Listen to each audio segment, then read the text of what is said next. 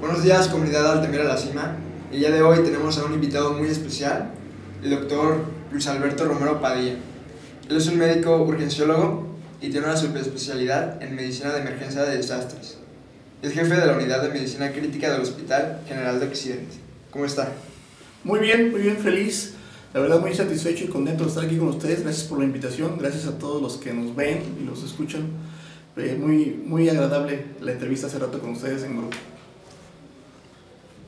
Bueno, usted, ¿usted por qué diría que eligió esta profesión?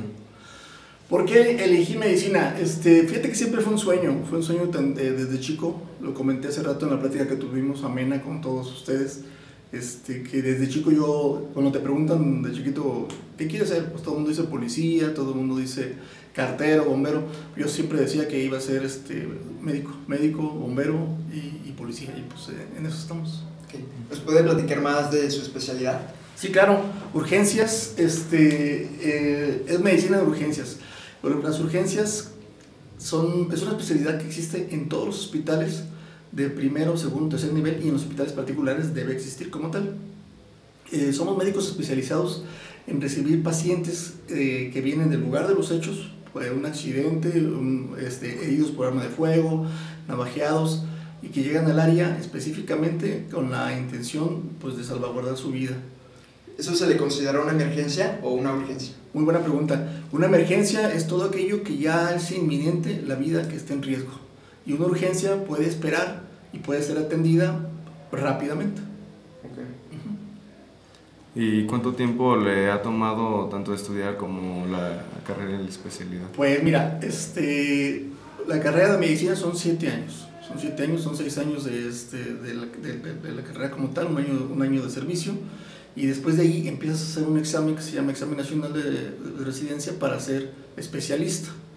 Una vez que pasas ese examen, ahora sí te vas a hacer tu especialidad al hospital de acuerdo a, a, la, a la rama que elegiste. Y de urgencia son tres años. Y ya de emergencias y desastres son dos años. O sea, en total, si le sumas, son 7 más, 7 más, este, más, más 5, son 12 años. Wow. Sí. Son muchos años. Son muchos años. y, déjame decirte que hay especialidades que duran más, ¿eh? Hay especialidades que duran más años. Sí.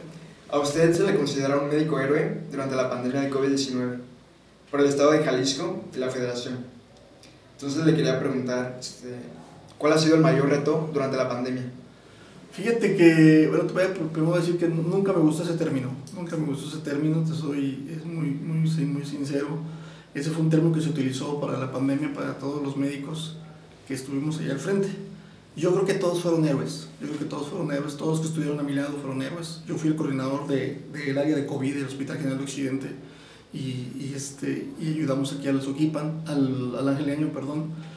Pero no me gusta ese término que utilizó la federación, pero bueno, así se quedó y sí, efectivamente, la federación me entregó una presea, la presea Miguel Hidalgo, el más alto honor que se le da a un mexicano este, por situaciones de este tipo.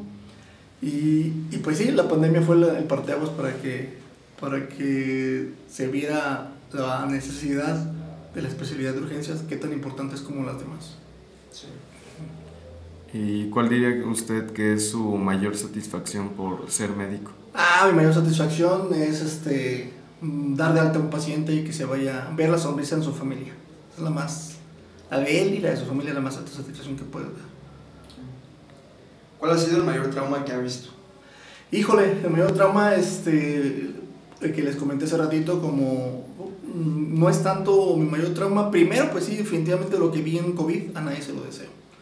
Este, vi morir mucha gente, muchísima gente. Yo creo que en mi vida jamás pensé ver tanta gente morir hubo días muy, muy tristes para mí y para mis compañeros.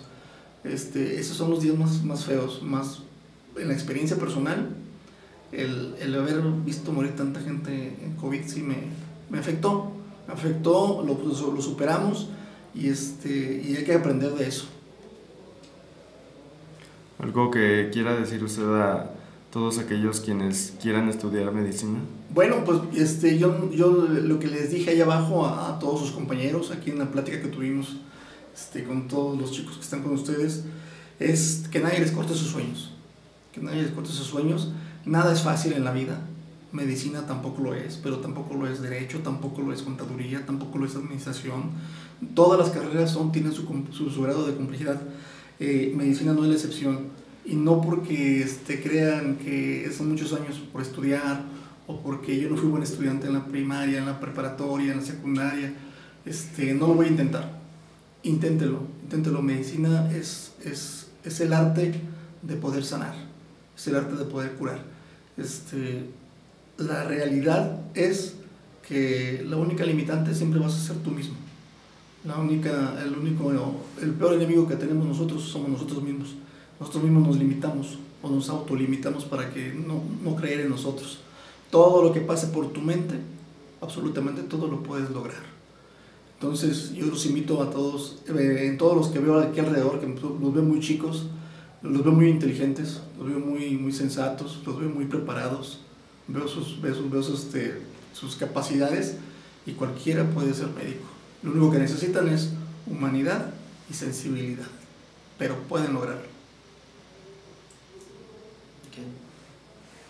Pues, y no sé, algo que también, aparte de su preparación como tal para ser médico, aparte de estudiar su carrera, su especialidad, algún tipo de preparación ya por pura experiencia, por mera experiencia que haya tenido. Sí, mira, este, medicina es como todas las carreras, desgraciadamente medicina es todavía un campo muy amplio para seguir estudiando.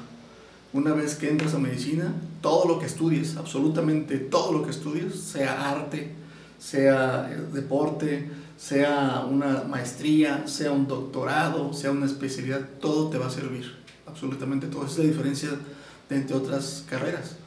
Este, todo lo que hagas aquí, todo lo que aprendas, desde dibujar, todo, te va a servir. Entonces, ¿por qué? Porque empieza a, integrar capacidades, destrezas y aptitudes al médico. Y eso desarrolla que tengas muchísimos más aspectos de la vida para poder servir este, y que no te canses de lo que estás haciendo. Porque a diferencia de, de muchos, termina su horario de trabajo, cierran la oficina y se van a casa. Y nosotros nos llevamos el que pude haber hecho por mi paciente, qué tenía que haber hecho, pude haber hecho más. Si tienen, si tienen como la vocación muy marcada. Exactamente, la vocación. Si les platicaba que si tienes espíritu de servicio y eres humano, intenta estudiar medicina. ¿Qué es lo que más le gusta de su trabajo? De mi trabajo me encanta estar en el hospital. Estar en el hospital, ¿sabes? Yo diría que si el día que me lo quitan, me deprimiría. Pues en lo personal le quería agradecer por todo lo que hace por la sociedad. No, no, gracias. verdad, sí, lo, lo, admiro la verdad. Ah, estamos para servirte. Muchas gracias, muchas gracias. Muchas felicidades. Y todo por lo que hizo por nosotros durante la pandemia. De verdad, muchas gracias. Gracias a ustedes por, por darme esa, esa confianza. Gracias. Y pues aquí le damos el cierre a nuestro podcast con un invitadazo. Gracias. Y muchas gracias por venir y darnos su, su valioso tiempo. Para ustedes por invitarme y ojalá que no sea la primera ni la última vez. Gracias. Adiós. Hasta luego. Gracias.